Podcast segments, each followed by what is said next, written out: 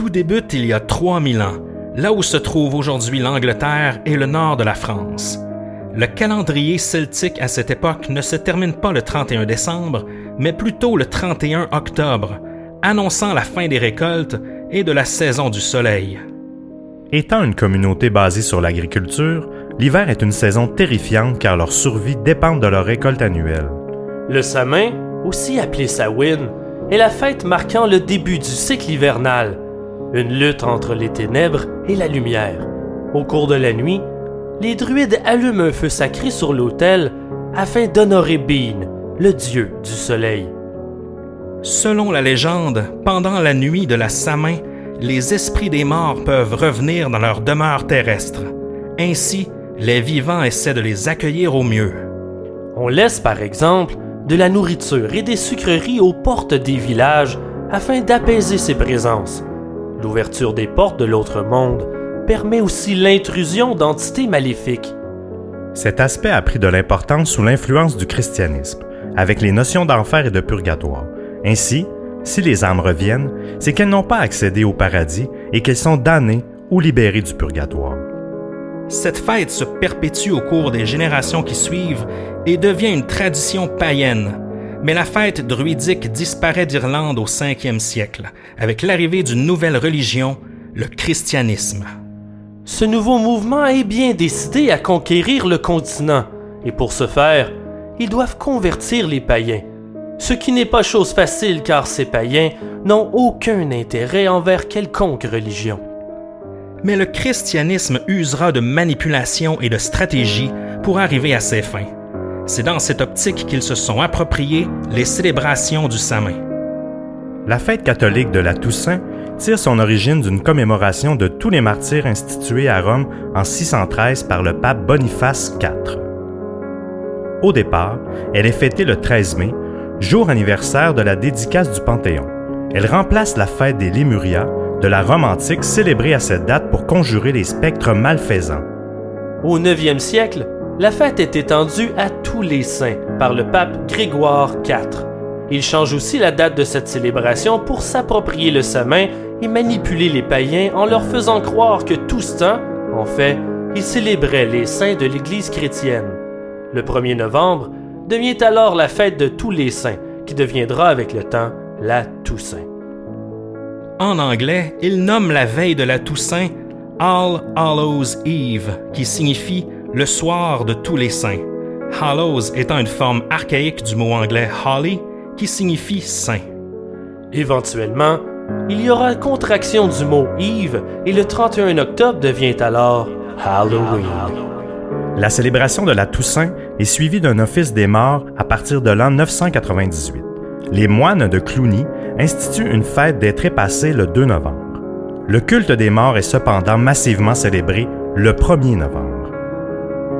Malgré l'appropriation chrétienne, à ces célébrations perdure la croyance païenne que l'âme des morts revient errer sur terre à la veille de la Toussaint le 31 octobre. Avant d'aller dormir, il laisse de la nourriture et des sucreries sur la table et il laisse le feu de cheminée allumé pour apaiser ses esprits. À la suite de la grande famine de 1845 en Irlande, plus de 2 millions d'Irlandais viennent s'installer en Amérique, apportant avec eux leurs pratiques et coutumes, notamment la fête d'Halloween. C'est aujourd'hui notre tour de célébrer les morts. Les esprits maléfiques. Et la sorcellerie. Tels les druides durant les sacrifices du Samin. Nous allons vous raconter des histoires à glacer le sang. Qui vous empêcheront certainement de dormir? Je suis Sébastien Lévesque. Simon Predge. Émile Gauthier. Et vous écoutez le spécial Halloween. De Distorsion. Et d'Ars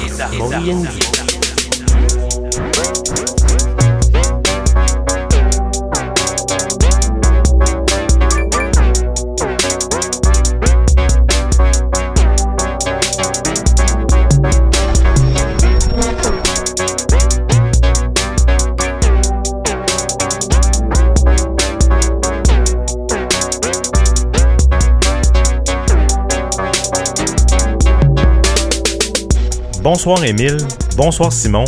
Comment allez-vous ce soir, euh, messieurs? Ça va très bien, Sébastien Lévesque, parce que tu l'as dit, on a un invité spécial, Simon Predge d'Ars Moriendi. Vous l'avez entendu dans l'intro. Il est finalement avec nous, en fait. Oui. Ça fait des mois qu'on qu'on correspond via des lettres euh, sur les réseaux sociaux et autres. Et finalement, En on crypto. se rencontre pour le 31 octobre 2017. Donc, un événement historique. Comment ça va, Simon? Numéro 1, effectivement, en fait, plutôt le numéro 31.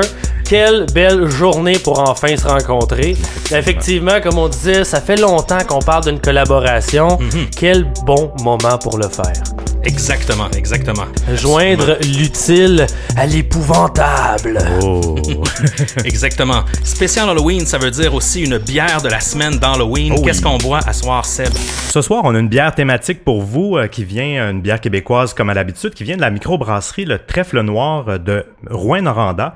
En fait, elle a un savoureux euh, jeu de mots pour son nom. C'est la Ale Halloween. Oh, Donc, vous savez qu'on aime bien euh, tout ce qui est les, les bières ale. C'est une bière à la citrouille qui est tout de même assez forte, là, une 7.8 et on, Mhm. le, on le sent bien dans le goût. euh.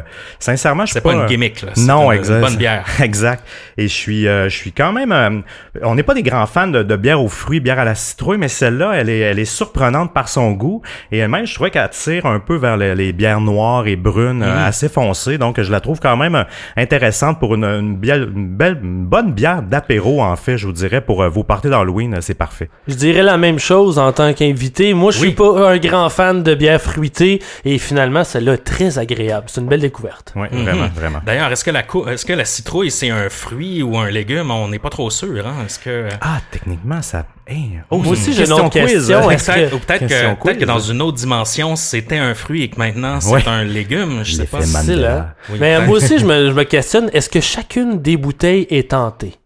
Hmm. On va le savoir. On va le On va savoir. le savoir à en fait, mesure on avec le- l'épisode d'avant, je pense. hein. Oui, non, c'est ça. Exactement. Et de qui nous vient cette bière, Seb? C'est de notre bière, elle vient de Danny euh, qui nous a offert une tournée de bière euh, via notre site web. Si vous avez euh, envie de faire comme Danny et de nous, offre- nous offrir une tournée de bière, donc vous allez sur distorsionpodcast.com et vous avez l'onglet tournée de bière qui est situé dans le haut à droite ou dans chacun des, des articles des épisodes. Il y a toujours un lien qui est là. Libre à vous de nous offrir euh, une bière et aussi dans les commentaires de PayPal, vous pouvez aussi nous proposer une bière locale Oui. que, que vous euh, que vous voulez nous suggérer qu'on puisse tenter de trouver ici et la faire découvrir à tous nos auditeurs. Donc euh, voilà, merci Danny pour cette tournée de bière. Aussi, on a une review 5 étoiles sur Apple Podcast qui nous vient de Raphaël Le, donc Raphaël au féminin, euh, qui nous dit euh, à écouter, excellent podcast, bien documenté et captivant. Eh bien, euh, merci beaucoup Raphaël. C'est pour des gens comme toi qu'on qu'on fait ce, ce beau travail. Ce soir, le concept. C'est assez particulier. En fait, on a choisi chacun, chacun, euh, nous trois, moi, Ouais. Sébastien et Simon, on a choisi une histoire thématique Halloween, thématique distorsion, thématique euh, Ars Moriendi. Et on, on s'est jamais dit en fait quelle histoire on a choisi. On va découvrir ça ensemble. Qu'est-ce que les autres ont trouvé? Puis moi, ça a été très difficile. Je sais pas pour vous autres. C'était J'ai- vraiment ardu de trouver une, une histoire. Parce euh, qu'on on, on veut, tu sais, on veut tellement trouver une histoire qui va nous plaire, mais aussi plaire aux Oh autres, oui. pas juste au Mhm. public, mais à vous. Euh, c'est pas facile de trouver une histoire qui est thématique. Euh, puis des fois, on tombe, on, on se le cachera pas. Je suis sûr que vous avez vécu la même chose. On tombe sur une histoire qui a finalement tellement, tellement de viande autour de l'os quand là, on va dire, ah mais là, je peux pas la résumer en 15 minutes. Je vais la garder pour un autre épisode. Fait que tu repousses, tu repousses. Fallait trouver quelque chose euh, avec assez de viande, assez effrayant, puis en même temps euh, qui se résume bien sans avoir à couper dans l'histoire. C'est pas Exact, facile. exactement. J'ai j'ai eu de la misère à trouver l'épiphanie parce que moi j'aime Ouais. bien euh, ton avoir l'épiphanie, être passionné par par l'histoire et finalement j'ai trouvé à- après des journées euh, sincèrement à faire de la recherche. Donc j'espère qu'elle va vous plaire euh, cette histoire. Mais je trouve ça vraiment le fun justement qu'on n'ait pas, euh, on va vraiment vivre une surprise nous-mêmes en même- un peu en même temps que vous euh, les auditeurs quand vous allez nous nous écouter. Donc euh, voilà, bonne écoute. J'espère que vous allez aimer ça. Ah oui. Exactement. Si vous voulez écouter Simon Predge en podcast, vous le faites. Faites Il- F1. Non, non, c'est pas ça. Faites up, up, down, down, left, right. Non, mais si vous voulez écouter ce que fait Simon Predge, il anime le podcast Ars Moriendi. Vous pouvez trouver ça partout sur iTunes, sur le web. Et il anime aussi les oubliettes parce que Simon est un fan de, de vieux VHS et de films obscurs. Donc, euh, deux personnalités qui se marient bien avec Distorsion, encore une fois. Ouais, Donc- on fait tout ensemble, hein. Puis hein, parce que ça va être aussi partagé hein, sur le flux RSS de Ars Moriendi. Ben si vous en avez, vous le connaissez pas encore, t'étais où, man? Distorsion podcast, facile à trouver sur toutes vos applications podcast. Si euh, je me concentre sur les histoires de peur du passé, euh, d'une autre époque, eh bien Distorsion se concentre sur les histoires d'horreur de l'ère numérique. C'est un bon résumé. Les gars, est-ce qu'on est prêt à plonger dans ce spécial Halloween? Oui, monsieur. Allons-y. On se retrouve en 1974, donc le 31 octobre, soir de l'Halloween, à Deer Park, au Texas. Au Texas. Donc, euh, cette soirée-là, il pleut, il pleut énormément, mais bon, comme tout, tout enfant, la, la pluie euh, nous empêche jamais euh, d'aller à la conquête de bonbons. Ronald Clark O'Brien, opticien et père de deux enfants, Timothy 8 ans et Elizabeth 5 ans, accompagne ses enfants euh, durant que, pendant que la maman reste à la maison pour aller passer euh, l'Halloween. Il y a un de leurs voisins, Jim Bates, et son petit garçon qui les accompagne. Donc, euh, plus on est de fous, plus on rit. Ils se promènent, tout va bien, tout va bien. Ils récoltent des bonbons. À une certaine maison, à un moment donné, euh, les lumières sont éteintes. On le sait, c'est un peu le, code. euh, quand, on n'a plus de bonbons, on ferme les lumières. Comme ça, les gens ont, ils vont pas cogner pour rien nécessairement. Mais euh, les enfants insistent pour y aller. Là, c'est la- l'appât du gain. Et en bon parent, euh, les, papas les, les laissent aller cogner. Pas de réponse. Bon. Les enfants en font pas plus de cas. Ils courent vers la maison suivante. Quand les enfants vont à la maison suivante, Jim les suit, là, un des papas. Par contre, Ronald, il reste un peu à l'écart. Mais bon, personne en, personne en fait de cas. Là, il revient quelques secondes ou minutes plus tard environ. Il a les mains pleines de bonbons. Il a les, en fait, il a particulièrement les Pixie Sticks. Je sais pas si vous vous souvenez de ça quand on était jeune. Là, c'était les longues, longues pailles euh, qui avaient un genre de, de, de sucre Ouais, un petit peu avec, oui. avec de l'amertume, un peu acidulé. Là. Ah oui, c'est bon ça. Ils appellent ça de la poudre acidulée. Là. Puis moi, j'adorais ça. Est-ce que ça existe encore? J'en ai déjà vu euh, dans un dépanneur. euh, fait que j- j'imagine que oui, là, c'est Hmm. encore populaire. J'en ai vu il y a pas si longtemps que ça. Il existe aussi l'équivalent qui était dans des petits fruits en plastique, là. Je Ah oui. vous avez... Bah, ça, ça, ça Ah se trouve oui, encore oui, sur le plateau. Oui, c'est vrai, effectivement. Mais bon, il arrive avec, euh, avec ses pères. Les enfants sont contents. Il, dit qu'il a réussi finalement en insistant, qu'il est allé recogner à la porte, qu'il a insisté pour, euh, pour avoir des bonbons et euh, il en distribue à chacun des enfants euh, qui sont là. Donc, son fils, sa fille euh, et, le, et le fils de... Euh, Ben, Timothy, en fait, le, euh, ben, en fait, Timothy, Elisabeth et le fils de, Jim, son voisin. Et il en remet aussi à deux autres enfants, euh, deux, au- deux autres enfants qu'on connaît pas. Ils finissent leur soirée, tout se passe bien, la récolte, tout le monde est content. Timothy, l'enfant de 8 ans, il veut goûter un bonbon avant, avant d'aller se coucher. Donc, euh, son père... Un euh, classique. oui, ben oui, exact. là. Puis donc, son père, bon, c'est une soirée spéciale, là, je veux dire, on a tous été enfants. Il lui permet euh, de, de piger un bonbon de son choix euh, dans son butin. Bien sûr, Timothy choisit le, le Pixie Sticks, là, le- le- la longue paille, euh, la longue paille avec la poudre acidulée. Je peux Il sort comprendre. du lot, hein, c'est imposant. ça, il est c'est gros, en fait. C'était, c'était le, gros format en plus de 21 pouces. Et je peux comprendre, l'attrait, l'attrait est là. Par contre, euh, vraiment étrange, la poudre, elle reste coincée dans la paille pendant que, pendant que Timothy essaie, essaie de la manger. Son père l'aide à, à, la, du débloquer tout ça, qu'il puisse euh, profiter euh, de son dû et manger le bonbon. Par contre, Timothy, ah, il trouve ça vraiment dégueu, là. hyper amer, pas comme, pas comme le goût qu'il s'attendait à- habituellement à avoir. On s'entend, là, ces bonbons-là, oui, euh, il y a une amertume, euh, euh, c'est acide, mais c'est pas, euh, c'est pas désagréable en Non, non. bouche, là, ça, ça chatouille les papilles. Et là, son père, bon, il dit, écoute, je vais aller te servir du Kool-Aid pour rincer, rincer ta bouche, Euh, comme ça, le, le goût va partir. rien, de mieux que de se rincer la Oui, bouche avec du Kool-Aid. avec du Kool-Aid. Ça- combattre le sucre par le sucre. Mais moins d'une heure plus tard, Timothy est mort. Oh. Ce soir-là, c'était le procureur euh, Mike Hinton qui était, qui était en place. Il reçoit un appel euh, euh, de la police de Pasadena. Donc tout ça s'est passé extrêmement vite, là, vous voyez. Là. Donc l'enfant a dû se coucher vers 7-8 heures. Moins d'une heure plus tard, il est mort. La police, euh, c'est ça, appelle le procureur. Il y a un garçon de 8 ans qui vient de mourir. Il a été transporté d'urgence à l'hôpital, mais il était déjà mort une fois arrivé à l'hôpital. Là, euh, il ouvre une enquête vraiment rapidement. je veux dire, tout ça, comme je vous dis, se déroule vraiment dans les, heures qui ont suivi la mort de Timothy. Donc, encore le soir de l'Halloween. Là, euh, euh, ils veulent vraiment ouvrir une enquête rapidement. Hinton, le procureur qui est bien connecté, appelle un, médecin légiste du coin. qui lui explique vraiment la situation. Puis le médecin légiste, la première chose qu'il demande, est-ce que la de Timothy sentait quelque chose? Hmm. Là, Hinton, euh, le, le- le procureur, ben écoute, je vais, je vais, je vais me renseigner. Il appelle, il, ra- il appelle à la morgue rapidement et effectivement, euh, il y avait une haleine, il a réussi à avoir l'information, il y avait une haleine d'amande. Ça sentait l'amande. Dès qu'il rappelle le médecin légiste, il dit, écoute, je suis convaincu que c'est du cyanure. Mhm. dit, C'est ça qui sent l'amande. Hmm, interesting. Oui, c'est c'est assez particulier. Si vous avez lu des romans d'Agatha Christie, Uh-huh.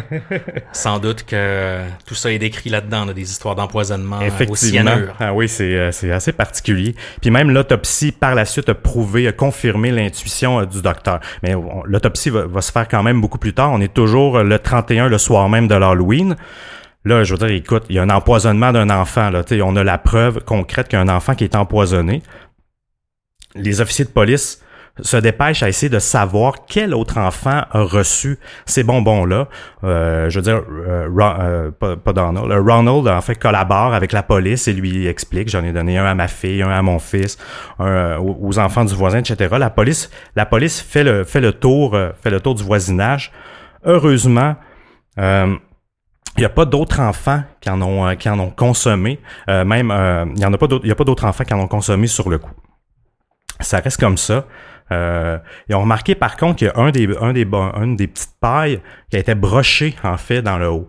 Fait que Oh. là, euh, Comme s'il était falsifié. oui, exactement. Pas Et- très subtil. et, et le pire, c'est que ça l'a sauvé un des enfants parce que quand les policiers sont, on- sont débarqués dans une des, dans une des maisons, euh, l'enfant l'avait avec lui dans le lit pendant qu'il dormait, puis il a dit à la police qu'il n'a pas été capable à cause de l'ouvrir à cause de la graffe parce qu'il l'avait pris euh, Ah sans le dire à ses parents. Ok. Tu sais, Quel, quel enfant n'a pas fait ça? On l'a tout fait. Ouais, c'est ça. Puis, imaginez, là, donc il, a- il s'est pas empoisonné.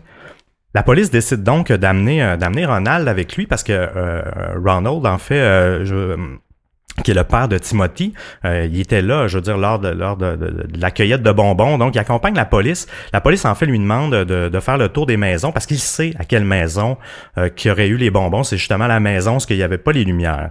Mhm. Là, ils se rendent avec... Mais en se rendant euh, dans le quartier, par contre, étrangement, euh, Ronald commence à souffrir d'une perte de mémoire. Il se souvient plus du tout euh, de la maison. Il dit qu'il n'a jamais vu le tueur et que parce qu'il avait juste aperçu, aperçu son visage à travers la porte, une fine, fine, mince Ouais, ouais. ouverture que la personne aurait ouverte pour lui donner les bonbons. Là, les, suspect, là, les enquêteurs euh, sont comme un peu... euh, c'est louche, là, je veux dire. euh, c'est, dans un court laps de temps, là, tout ça. Là. Tu peux pas oublier euh, la maison, surtout Ben qu'elle avait une particularité. Là, mais ça, la police ne le sait pas nécessairement. Là, les jours passent, il n'y a pas de preuves, il n'y a rien. Là, je veux dire, le- l'enquête piétine. Et euh, Hinton, le procureur, euh, se, fâche et il commence à mettre de la pression sur la police. Là, la police euh, vont revoir euh, euh, Ronald O'Brien et l'amène au poste, toujours pas en état d'arrestation, mais du moins pour, pour l'interroger. Lui mettent quand même énormément de pression. Et finalement, il retrouve la mémoire et il les amène à la maison. La police fait les, la police fait les recherches pour trouver qui est le propriétaire de la maison. C'est pas très long. Euh, il est pas, il est pas présent. Il débarque chez son bureau. Il travaille à l'aéroport. On n'a jamais le nom hein, de ce voisin-là. Il a jamais été divulgué euh, aux, médias, heureusement pour lui. Euh, il, il travaillait à l'aéroport William P. Obi. La police débarque là. Imaginez, l'arrête devant tous ses collègues. en Ouais, plus, oui, c'est ça. Devant tous, tous ses collègues. Pour eux, le, le mystère, le dossier est clos. Par contre, une fois arrêté, euh, ils font quand même une enquête. Euh, Le, monsieur en question, le propriétaire de la maison aux lumières fermées, a un alibi qui se tient. Il travaillait le soir de l'Halloween. Ses collègues l'ont prouvé. Il y a eu les, les feuilles de temps et tout. Et oui, sa femme et sa fille étaient à la maison et ont fermé, bien fermé les lumières parce qu'ils n'avaient plus de bonbons, mais jurent euh, qu'ils n'ont jamais répondu à la porte. Donc, l'alibi est confirmé, est confirmé pour l'enfant. La police ont cru, ont cru cette famille-là. Ce qui faisait que pour eux, la police, ça, ça, l'étau se resserrait quand même euh, sur Ronald. Là. Je veux dire, une femme, euh, déjà là, je pense que dans, dans l'esprit des, d'un policier, une femme avec une fille pourrait pas, en- je veux dire, empoisonner un enfant. Euh, L'homme, il est au travail. euh, faut quand même manipuler euh, ces choses-là, l'avoir monté. Bref. La mère, elle commence à viser oui, le père exact- pas mal. là. exactement. là. Les taux se resserrent. Mais là, en enquêtant justement, parce que là, il commence à fouiller un petit peu plus euh, sur l'au- l'autre suspect étant éliminé, il se rend compte que pas il y a pas si longtemps, il avait pris une assurance vie pour ses enfants. une en janvier de la même année, donc autour de janvier 74, pour 10 000 dollars par enfant. Je vous rappelle qu'il y a deux enfants, Timothy et Elisabeth. Et un mois avant l'Halloween, donc euh, à la fin septembre, il a pris une deuxième assurance encore sur la tête de ses enfants, mais celle-ci de 20 000 par enfant. C'est quand même un peu louche. Là.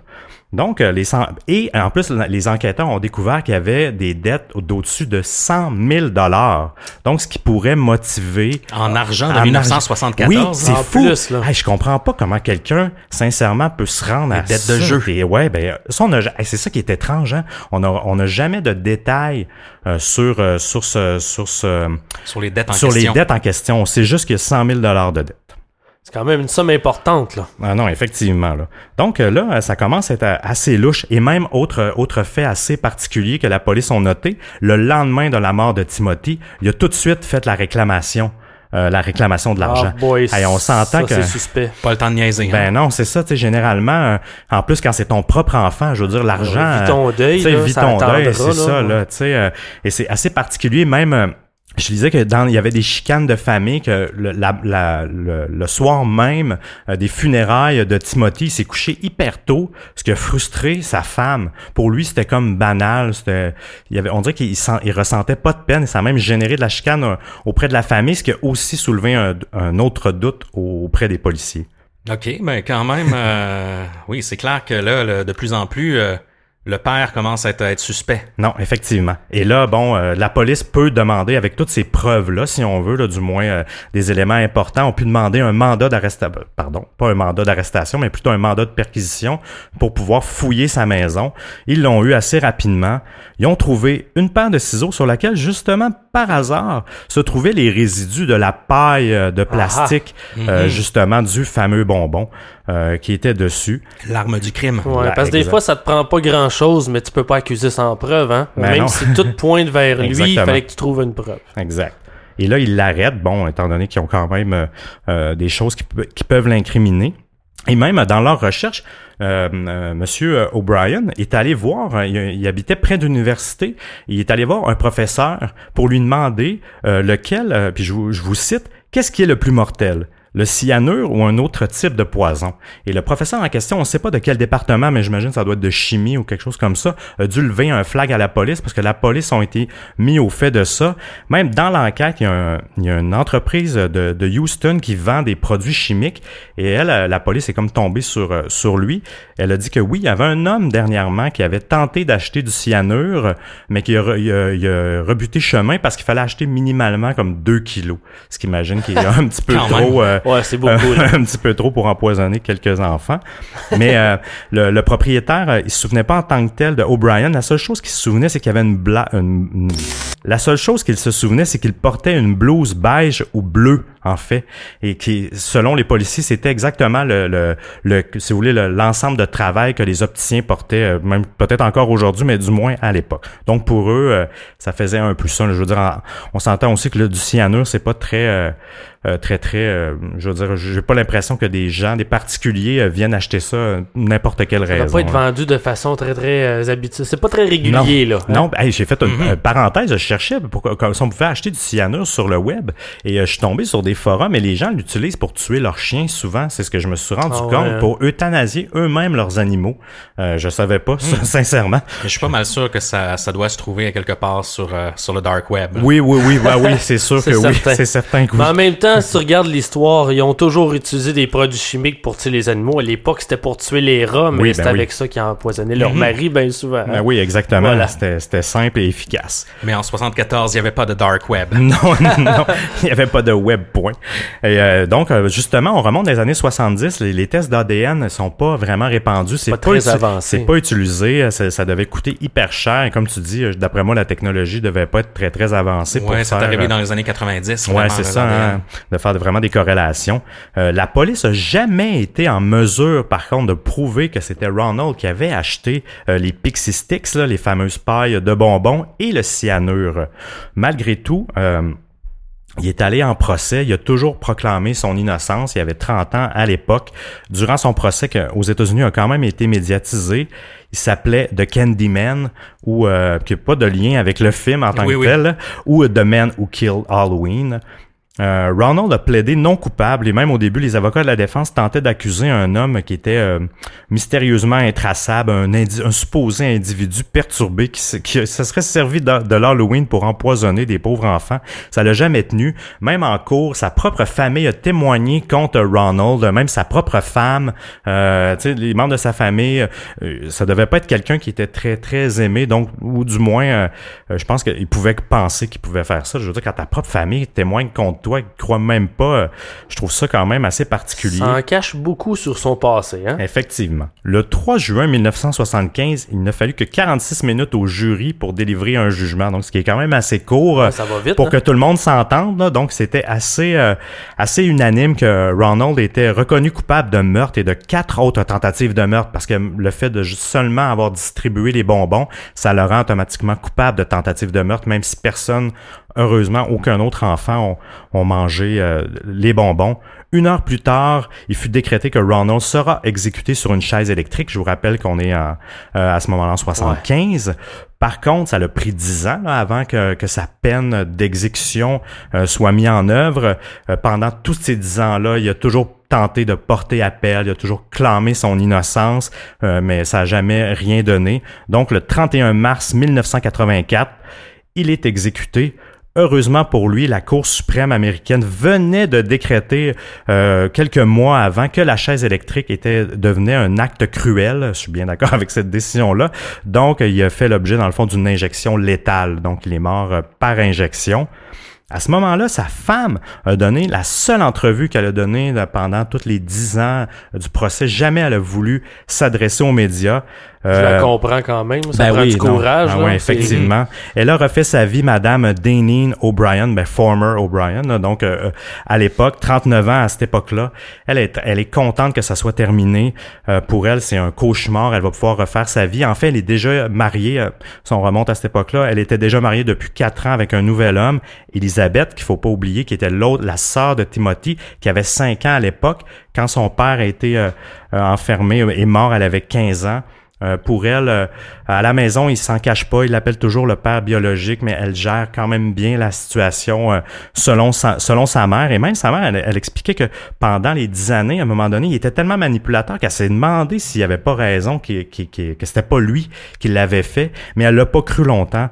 Et même, en fait, elle, elle soupçonne que ce soit elle la première victime, parce que un mois avant, avant de prendre l'assurance pour les enfants, mais pas celle de janvier, mais la deuxième, il avait voulu prendre une assurance sur sa, la tête de sa femme, mais il n'y avait pas les moyens de payer les primes, donc c'est rabattu Oh. sur. Euh, fait qu'imaginez, elle, elle a vu ça, elle a dit que ça lui trotte dans la tête continuellement qu'à à la place de son fils, ça serait elle qui serait morte et même qu'elle s'en veut, elle, elle a avoué qu'elle vivait quand même une certaine culpabilité, Hmm. culpabilité de ça. Puis en même temps, là, je, je, je, je sais pas si t'en allais là aussi, mais il y a un détail, moi, qui, me- qui me donne les frissons dans cette histoire-là. C'est le fait que, oui, OK, il y a, il y a l'assurance sur son fils Ouais. et tout ça, mais question de cacher les preuves et d'attirer l'attention ailleurs. Il, a- il était prêt à sacrifier d'autres enfants Oui, oui, oui. du Ah, ben oui, quartier c'est pour- juste pour attirer l'attention loin de lui. C'est pour le dissimuler, en fait. C'est ça, Ouais. c'est- pas lui qui allait Mhm. être pointé directement. Sa femme. Juste un Ah sacrifice, non, ah non, là, hein, c'est c'est du sadisme en Ben oui, part. puis, je veux dire, il aurait même pas, tu sais, il aurait réglé à peu près 50% de ses dettes en Ouais, plus. c'est- mais c'est ça. C'est- C'est c'est assez particulier pour la vie d'un Wow. enfant. La mère a jamais euh, touché à l'argent, euh, à l'argent de- des primes qui étaient en 31 000 dollars parce que pour elle c'était du blood money. Je Bon conclus là-dessus. À partir de cette époque-là, euh, il y a eu un programme de sécurité d'Halloween qui était implanté au Pasadena et qui, est- qui- qui s'est répandu à travers l'Amérique du Nord pour la sécurité des enfants. Mais rassurez-vous, euh, malgré tout ça, il n'y a jamais eu aucun autre enfant qui a été empoisonné, euh, du moins en Amérique du Nord. Il y a eu un seul cas d'un monsieur qui avait mis des aiguilles dans des Skittles, puis l'adolescent s'était juste fait mal à la gorge. Euh, c'est un peu con, mais il y a, eu personne de mort. Donc, euh, donc voilà, donc c'est vraiment l'homme qui a tué la naïveté de l'Halloween. Mais c'est un peu, c'est un peu l'histoire qui, qui, qui est à l'origine de, de toutes les légendes urbaines autour Oui, des enfants oui, exactement, qui, oui. meurent à l'Halloween. paranoïa ouais. collective qui se crée autour de l'Halloween. C'est euh, le fait qu'il faut faire attention Ben puis ben de trier les bonbons. Ben oui, toujours, c'est tous les bonbons des Halloween de tous les enfants depuis 1975 au minimum qui ont été scrappés de je peux pas manger mes bonbons de suite, faut Ouais, trier. faut toujours attendre à la maison. C'est à cause de lui. Ouais, effectivement, c'est fou, hein? C'est fascinant. Incroyable. Donc euh, voilà. Ben, très bonne histoire, euh, Seb. Franchement, euh, on- au début, on n'était pas sûr. Ça datait de 1974. On, on se disait qu'est-ce que Seb va nous va nous sortir, mais effectivement, ça semble être l'histoire qui est à l'origine de bien Ouais. des, des légendes urbaines. Ouais, c'est une très belle sélection euh, pour l'Halloween, effectivement. Mais merci. Donc, encore une fois, on va enchaîner maintenant avec l'histoire de Simon grâce à notre euh, tirage au sort interne. Euh, C'est Simon qui se retrouve entre moi et Seb en sandwich. Oh, chanceux. Hey, j'ai bien hâte. Euh, Comme je vous dis, hein, moi, ça m'a pris du temps à trouver mon histoire. Puis là, j'ai l'impression qu'on a peut-être une constante entre nous trois. Faudra attendre l'histoire d'Émile avant de pouvoir confirmer. Mhm. Mais je sens que nos histoires tourneront beaucoup autour des enfants. Hein? L'Halloween, c'est- ça semble être une fête pour enfants. Je sens qu'on s'en va tout là. Donc, le titre de mon histoire, c'est Les enfants possédés d'Ilfurt. Oh. Donc, c'était des événements qui sont survenus dans le sud de l'Alsace il y a au moins 150 ans. Donc, hein, vous me connaissez, on s'en va toujours très loin dans notre passé. Oui. Donc, euh, là, c'est sûr, hein, une histoire de possession, on, va, on se pose beaucoup de questions. Est-ce que c'est des vieilles croyances? Il reste que euh, c'est euh, euh, une croyance que l'É- l'Église a reconnu ce cas-ci comme un cas d'authentique possession démoniaque. Donc, je vous raconte l'histoire qui est relatée par un curé alsacien, le curé Sutter. Donc, on est au village, euh, au village d'Ilfurt, euh, c'est euh, en deuxième moitié du 19e siècle. Euh, population du village est de 1200 habitants. Euh, c'est à une dizaine de kilomètres au sud de Mulhouse, dans le Sundgau. Euh, c'est dans la partie méridionale d'Alsace environ. Donc, on, là, on se retrouve avec la famille Burner. Je sais pas comment on nomme le nom en alsacien, je dirais, mais Burner, ça sonnait américain. J'ai eu le réflexe de le dire en anglais, mais en fait, ça doit être la famille Burnet. Disons-le comme ça. Donc, on a le père Joseph qui est un vendeur ambulant à travers le pays. Il vend des allumettes et de l'amadou. Ça, c'est une substance végétale qui s'enflamme facilement, qu'on n'a plus tellement aujourd'hui. Et euh, il y a sa femme, euh, Marie-Anna Folster, euh, la mère. Donc, elle s'occupe de, des cinq enfants mineurs de la famille. Euh, petite famille paisible, sans histoire. Euh, tout débute à l'automne de 1864, lorsque les deux aînés de la, de, de la famille, euh, Thibault et Joseph Burnet, âgés respectivement de 9 et 7 ans, sont soudainement atteints d'un mal inconnu, très étrange. Jusque-là, c'est assez classique. Le docteur Lévy Daltkirch euh, ainsi que d'autres médecins euh, vont euh, en fait consulter par la suite euh, les, euh, les enfants, voir qu'est-ce qui se passe, mais ils parviennent pas, personne, à identifier le mal étrange. Euh, ils trouvent pas de remède pour en venir à bout. C'est très mystérieux, comprennent pas ce qui se passe avec les enfants. Donc, on, on, peut juste les voir dépérir à vue d'œil. Euh, Thibaut n'est plus qu'une ombre de ce qu'il était. En septembre de l'année suivante apparaît ce que l'on peut qualifier de terribles troubles du comportement. Là, ça, ça, ça commence à dégénérer, mais de façon très, très, très étrange. Les deux frères se mettent à tourner sur eux-mêmes lorsqu'ils sont couchés, font des crises de nerfs, ils s'attaquent violemment au mobilier afin de finir inanimés pendant de longs moments, comme ça avait des crises de panique, puis là, ils sont épuisés, puis ils se rendorment. Leurs crises sont violentes et on peine à les expliquer. Les témoins de l'époque parlent de phénomènes, par contre, encore plus inquiétants. Parfois, l'abdomen de l'un des enfants se met à gonfler. Gonfler puis gonfler, ça devient rond, puis on sait pas ce qui cause ça. Les jeunes martyrs ont alors l'impression qu'une boule ou quelque chose de vivant sautille dans leur estomac. Même eux ont de la misère à l'expliquer. Comme un genre de alien. Oui, ben, Ouais, c'est un peu ça, en fait. C'est exactement ça. Donc là, en plus de tout ça, puis ça, personnellement, même, même si je vous le raconte, des fois, j'ai un peu de misère à le croire, Ouais. mais il reste qu'on a tellement de témoins que c'est difficile de passer à côté. Souvent, à cette époque-là, leurs jambes se mettent comme des baguettes souples à s'entortiller sur eux-mêmes. Euh, et personne n'est capable de les séparer pendant un moment. Ça prend du temps. Imaginez que vos jambes deviennent des spaghettis et qu'ils s'entortillent ensemble, puis que ça fait presque un nœud. Ça fait pas beaucoup de sens, mais imaginez pour les gens de l'époque comment ils devaient paniquer. Peu importe si ça s'est exagéré avec le temps, ils ont vu quelque chose qu'ils n'avaient jamais vu avant. Thibault prétend qu'il reçoit des pénibles et régulières visites d'une étrange créature que lui seul peut voir, au corps couvert de plumes, au bec de canard et aux mains griffues. Bref, un monstre. Ces visions qui, euh, l'on pourrait croire sorties d'une œuvre de Bosch, euh, rendent le jeune garçon totalement hystérique. Il se bat avec son visiteur invisible qui menace régulièrement de l'étrangler. La scène se répète 20 à 30 fois par jour. Ça commence à être lourd. Et ce, sur plusieurs semaines. Et ce, devant des centaines de témoins. Parce qu'on n'oublie pas qu'ils sont vérifiés, là. Les médecins viennent vérifier continuellement. L'Église vient vérifier qu'est-ce qui se passe. Donc, il y a beaucoup de témoins de, de tout ça. Le plus étrange, c'est qu'après les attaques, on trouve des plumes nauséabondes. Ces plumes ainsi qu'une espèce d'herbe aquatique comme des algues, elles se mettent à apparaître constamment après les attaques dans les vêtements des enfants au point de recouvrir éventuellement le sol de la chambre. L'odeur étant insoutenable, la famille s'en débarrasse au plus vite. En brûlant, il ne laisse aucune cendre. Hmm. Les jeunes burnés sont aussi la proie de poltergeists, évidemment, des esprits frappeurs. Ils sont régulièrement projetés en bas de leur chaise, et violemment en plus. Un jour de février 1869, Thibault se met même à planer 40 cm au-dessus de sa chaise. Il se met à léviter pendant un instant et retombe au sol comme une roche. Donc, L'homme a cette fâcheuse tendance à chercher un coupable lors d'événements qui ne peut s'expliquer. Hein, c'est classique, donc c'est probablement pourquoi on a désigné la vieille folle du village comme bouc émissaire. euh, cette époque vit, ben oui, hein, c'est comme ça qu'on a eu les fameuses chasses aux sorcières. Hein. Donc à cette époque-là, vit à Ilfurt une vieille femme de très mauvaise réputation, euh, chassée de son village natal à cause du désordre qu'elle y aurait causé. On a très peu de détails à ce niveau-là. Euh, c'est bien évidemment euh, elle qu'on accuse d'être à l'origine de ces manifestations. C'est un classique. Hein? on accuse toujours la personne qui est différente de nous. Donc, mais aucune accusation officielle est déposée, ne sachant pas comment prouver ces allégations. Heureusement. Mais là, très rapidement rapidement, le curé du village, M. Bray, se dit qu'il s'agit d'une attaque démoniaque. Il faut dire que les enfants se mettent à blasphémer, deviennent furieux en présence d'eau bénite ou de crucifix, alors que l'évocation du nom du Christ, de la Vierge Marie ou de la Sainte Trinité leur inspire la terreur.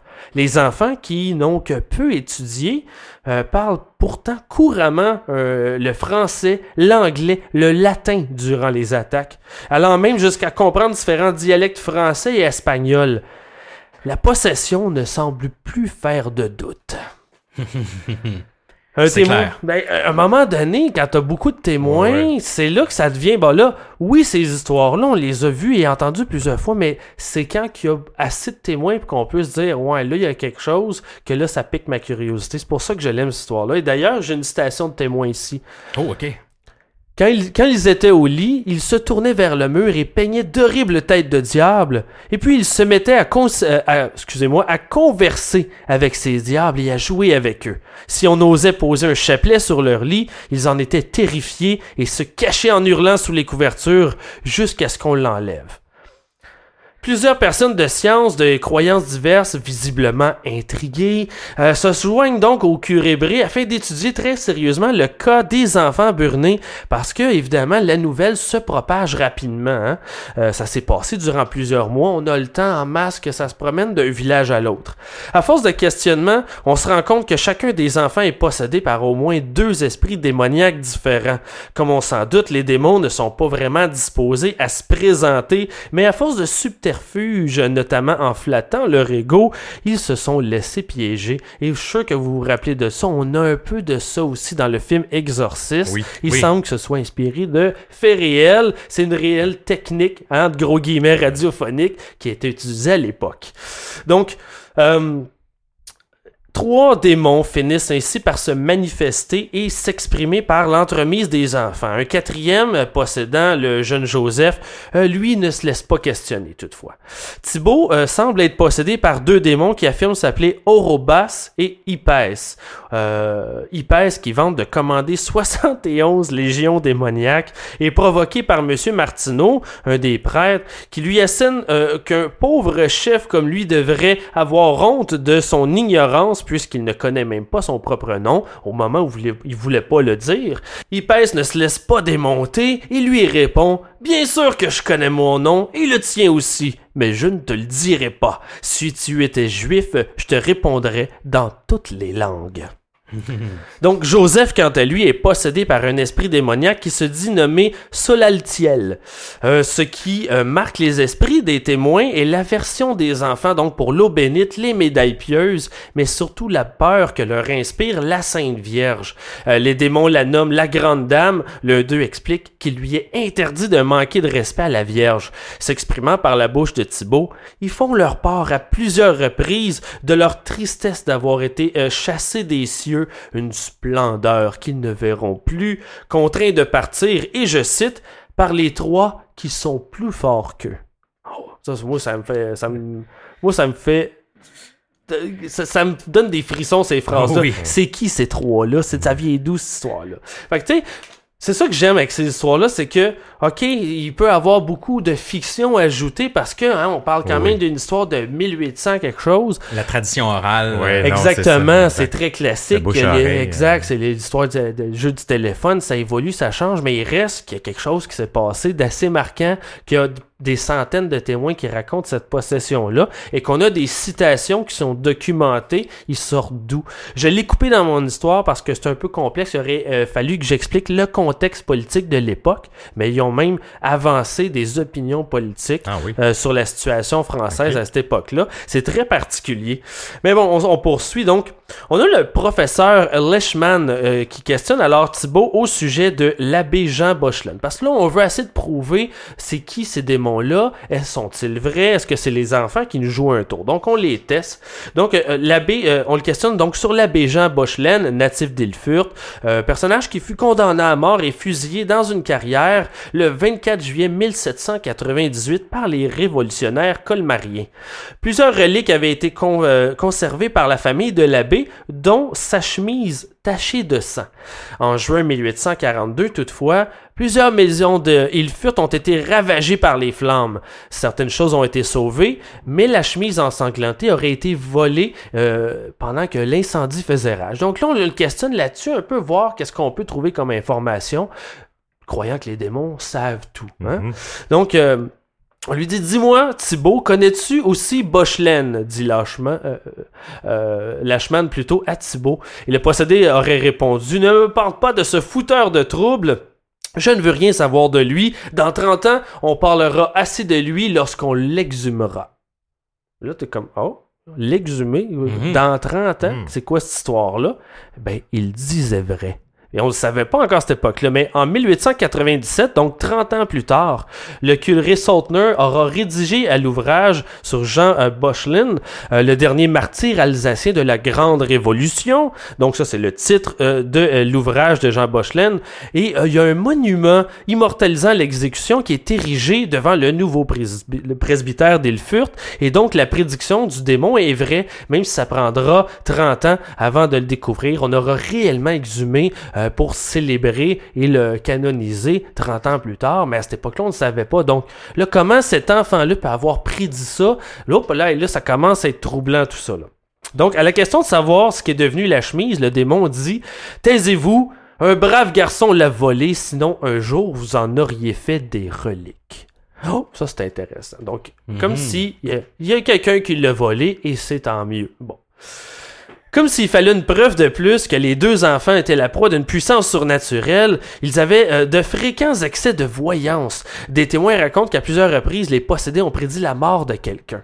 Et euh, je, je, cite justement un témoin, deux heures avant la mort d'une certaine Frau Müller, il s'agenouille près de son lit, euh, et fait semblant de sonner le glas. Le glas, hein, c'est une cloche rituelle que les chrétiens sonnaient durant les funérailles ou lors de décès. Donc, il fait semblant de sonner le glas. Il n'y a pas une cloche pour vrai dans sa main. Et là, un, un autre jour recommence les mêmes ajustements pendant une heure entière. Quand on lui demande pour qui il sonne le glas, il répond pour Grégor Kunigel. Or, la fille de Kunegel, qui se trouve là à côté de lui, elle traite furieusement Thibault de menteur. Mon père n'est même pas malade. Peut-être bien, répond Thibault, mais il vient de faire une chute. Vas-y voir toi-même. Donc, évidemment, c'était vrai, vous vous en doutez, l'homme venait juste de se tuer en tombant d'un échafaudage au moment précis où Thibault sonnait le glas imaginaire et personne à Ilfurt n'avait encore appris l'accident. Donc, ça, moi, là. moi, ça me stresse. J'aime ça, les Nostradamus. euh. Ah ouais.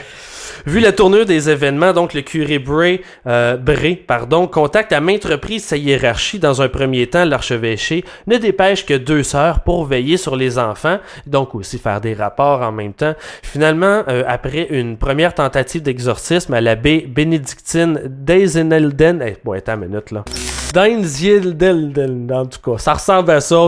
Deinziedelen en Suisse, qui n'avait rien donné. Donc on avait, bon, on a déjà perdu la phrase, on avait eu fait des tentatives d'exorcisme. Nos auditeurs européens vont, vont te corriger, Simon. Hein, Ah, corrigez-moi. Ils vont nous écrire, puis ils vont nous le dire, ils vont rectifier toutes ces, ces belles prononciations-là. Je ne suis pas linguiste et d'ailleurs pour Ars Moriendi, j'étudie réellement les langues pour les comprendre. C'est pas toujours évident. hein. Donc, euh, l'évêque de Strasbourg, euh, plutôt sceptique, décide en avril de 1869 de dépêcher trois théologiens sur les lieux, le chanoine Stumpf, supérieur du grand séminaire de Strasbourg, ainsi que deux prêtres locaux, euh, les curés Freiburger et Sester. Euh, ces derniers confirment le cas de possession et conseillent d'enfermer Thibault dans un monastère. Donc, en septembre 1869, Monseigneur Reiss, au vu des conclusions de l'enquête canonique, décide de faire interner Thibault à l'orphelinat de Saint-Charles, euh, en banlieue de Strasbourg. C'est là que l'un des démons affirme être un prince des ténèbres habitant l'enfer, chassé du ciel par l'archange Saint-Michel. Il affirme que l'enfer existe réellement et qu'il donnerait tout pour retourner au ciel. Il se vante même d'avoir assisté à la crucifixion du Christ. Mais bon, là, j'ai l'impression que là, on rentre dans la fiction du bouche à oreille. N'empêche, c'est quand même, c'est quand même fascinant. Là, on se ramasse le 3 octobre 1869. Thibault, donc, va se- faire son exorcisme en présence de 11, reli- 11, pardon, religieux et de sa mère. Lors de l'exorcisme qui va durer deux jours, les démons affirment à nouveau être deux et s'appeler des mêmes noms qu'à Ilfurt. Donc, c'est pas les mêmes témoins, mais ils relatent les mêmes noms. Ça, c'est intéressant aussi. Euh, ce n'est finalement qu'après l'évocation de la Sainte Vierge que la manifestation démoniaque va finalement lâcher prise, laissant Thibault inanimé, mais délivré. Le curé Bré reçoit donc l'autorisation de procéder à l'exorcisme de Joseph, son frère, euh, qui est resté, lui, à Ilfurt. La cérémonie a lieu le 27 octobre 1869 à Burnkirch, l'un des plus anciens sanctuaires d'Alsace, sans doute fondé au 18e siècle, se trouvant au milieu d'un cimetière non loin du village. Pendant la cérémonie, le démon dit s'appeler comme celui qui avait possédé son frère. Après de longues heures de combat, l'enfant euh, est lui aussi finalement délivré de l'invocation sous l'invocation de la Sainte Vierge. Ça prend donc quatre années avant que les deux frères ne soient vraiment libérés par les rites de l'exorcisme. Donc toute cette histoire-là, là, je vous l'ai résumé, mais au total, ça aura duré quatre ans. Euh, Timo va mourir deux ans plus tard à l'âge de 16 ans en 1871, tandis que Joseph, lui, chez qui les symptômes ont été moins graves, va décéder en 1882. Mais aujourd'hui, hein, qu'est-ce qui reste de cette histoire-là? À vrai dire, très peu de choses. La ferme de Burner, euh, Burnay n'existe plus. Les inscriptions latines qui faisaient référence à l'exorcisme de Joseph ne sont plus visibles non plus à Burnkirch. Euh, seule subsiste une imposante colonne de pierre portant, euh, euh, portant de la statue de la Sainte Vierge, érigée vers 1870, euh, en face de l'ancienne ferme, symbole de la foi des paroissiens d'Ilfurt, qui par reconnaissance et dévotion ont participé financièrement à l'érection de la statue. Euh, elle commémore l'intercession de la Vierge dans la délivrance des jeunes possédés. Un dernier hommage finalement à ces événements qui ont euh, attaqué euh, les enfants d'Elfurt. Le socle comporte la mention en latin, que j'ai traduit là, en perpétuelle mémoire de la libération des deux possédés Thibaut et Joseph Burnet, obtenus par l'intercession de la Sainte et Immaculée Vierge Marie, l'an du Seigneur 1869. Malheureusement, le temps fait son œuvre et l'inscription devient difficilement visible, plongeant peu à peu ces événements dans l'oubli. oh, ouais, c'est toute qu'une histoire. Je t'écoutais euh, avec euh, l'oreille attentive. Euh. Ça s'est déroulé sur des décennies, en fait, toute cette, toute cette malédiction. Oui, ben c'est ça. Ben, la malédiction, la possession comme telle a duré quatre ans, mais l'histoire s'est perpétuée parce que quatre ans, c'est long. C'est long. Puis on parle de la statue qu'ils ont érigée après en sa mémoire. Ça veut dire que tout un village en entier qui ont soit été témoins ou du moins qui l'ont cru. Donc, il y a beaucoup de détails qui sont difficiles à éviter. Effectivement. Comme les, euh, comme tu disais, tu sais, les, les, le, euh, prévoir la mort de certains ou annoncer la mort de, de, de quelqu'un, puis euh, avant même que quiconque soit au courant, tu sais, ça, ça soulève beaucoup de questions. Les histoires de possession, il y en a beaucoup, des, comme les histoires de fantômes puis de maisons hantées. Tu sais, il faut en prendre puis en laisser. C'est ça, c'est dur à, c'est dur à faire la part des choses. En plus, quand c'est des, des histoires dans les années 1800, c'est ça, oui. On le sait, la religion en plus manipulait quand même l'histoire aussi globalement. Souvent dans ce genre de légende-là, il y a toujours une, une morale qu'on essaie de tirer ou une leçon qu'on essaie de donner aux, euh, aux paroissiens ou aux enfants, par exemple. Mais j'arrive pas à voir dans cette histoire-là quel genre de morale on peut, on peut en tirer. Exact. Puis en plus, on se dit, bon, c'est pour euh, peut-être que les curés ont on profitait d'une maladie mentale inconnue de l'époque parce que ben c'était commun. Ben oui, en fait, souvent des crises d'épilepsie qui étaient souvent ben euh, prises pour des, des, possessions de démons. parce ben que c'est vrai, ça ressemble. T'as du liquide blanc qui sort de la bouche. On s'entend que c'est assez inhabituel. Euh, quand tu le sais pas, euh, à l'époque, tout ce que tu ignorais était en lien avec Dieu. Donc, était un acte de Dieu. Donc, c'est souvent, j'avais, j'ai, toujours tendance à... Parce qu'on en a jamais vu dans le monde d'aujourd'hui. Puis, corrige-moi, je me trompe. On en a-tu déjà filmé ou des... oui. Des, euh, des, euh, ah oui, parce qu'on n'en parle pas. Effectivement, parce que moi, je suis un fan. c'est moins un sujet à la mode. Oui, c'est ça. J'aime la en fiction. Italie, aux États-Unis aussi. Hein, ah il y en a plus souvent qu'on le pense des exorcismes. C'est juste qu'on n'en parle pas. Mais en Italie, c'est encore pire qu'aux États-Unis. Il y a des milliers de personnes exorcisées chaque année. Mais attention. À l'heure actuelle? À l'heure actuelle. Et il y a même des images que vous pouvez trouver. Il y a un documentaire qui est sorti cette année. C'est un documentaire italien. Euh, dans son titre traduit, le titre c'est Deliver Us. Donc, euh, je pense qu'il fait encore la tournée des festivals. Je pense que c'est euh, Liberanos, une affaire comme ça en italien. Liberanos. Donc, euh, c'est un film qu'on a eu la chance de voir en première au Festival Fantasia cette année. Au début, je pensais que c'était une fiction, un faux documentaire, parce que c'est un peu ça a l'air un peu d'être n'importe quoi. Puis finalement, en le regardant, je réalisais, ben voyons donc, c'est, c'est des vraies personnes. On réalise que il y a des certaines églises, en tout cas dans ce doc-là, il y a certaines églises en Italie qui c'est leur job temps plein de gérer des gens qui se disent possédés. Hmm. Bien sûr, il y a des cas de psychiatrie là-dedans, on s'en le cachera pas, mais il reste qu'ils sont tellement nombreux que c'est juste ça qui les calme. On appelle ça une psychose religieuse. À un moment donné, le, disons que c'est le terme psychologique, psychiatrique, pardon, mais il reste que elle est où la ligne? Est-ce que c'est vraiment juste des malades ou il y a réellement un problème de possession? Parce que j'ai malheureusement pas les chiffres, j'étais pas préparé à ça, mais à la fin du documentaire, on donne les chiffres aux États-Unis, en Italie, combien de possessions il y a par année?